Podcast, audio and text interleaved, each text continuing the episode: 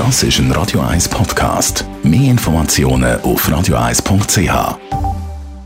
Hauseigentümerverband Schweiz. www.hev-schweiz.ch Heute dreht sich mal wieder vieles um Stockwerkeigentum. Thomas Oberle, Jurist vom Hauseigentümerverband. Bei Stockwerkeigentum wird ja häufig auch ein Erneuerungsfonds angelegt. Was ist das ganz genau?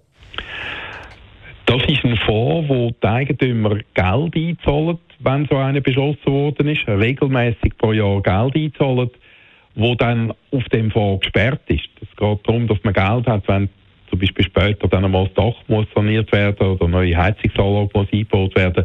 Wichtig ist, dass die Eigentümer wissen, wenn so ein Fonds existiert, dass wenn sie die Wohnung mal verkaufen, sie das Geld nicht können rausholen aus dem Fonds. Mhm. Aber grundsätzlich eine praktische Sache. Ist die Einrichtung von so einem Fonds obligatorisch?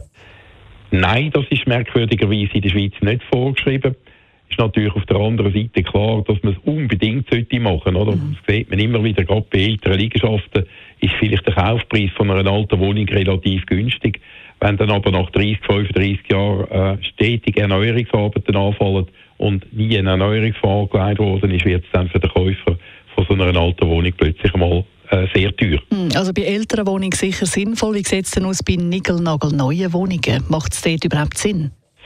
Ja, dort wird teilweise gesagt, man müsse das nicht machen, man könne ja während der Garantiefrist darauf verzichten. Ich habe da eine andere Auffassung. Ich bin der Meinung, wenn man gerade von Anfang an anfängt, hat man nachher auch ein bisschen mehr auf der Seite. Man muss ja immer an die Zukunft denken, 10, 15, 20 Jahre passieren dann gewisse Sachen.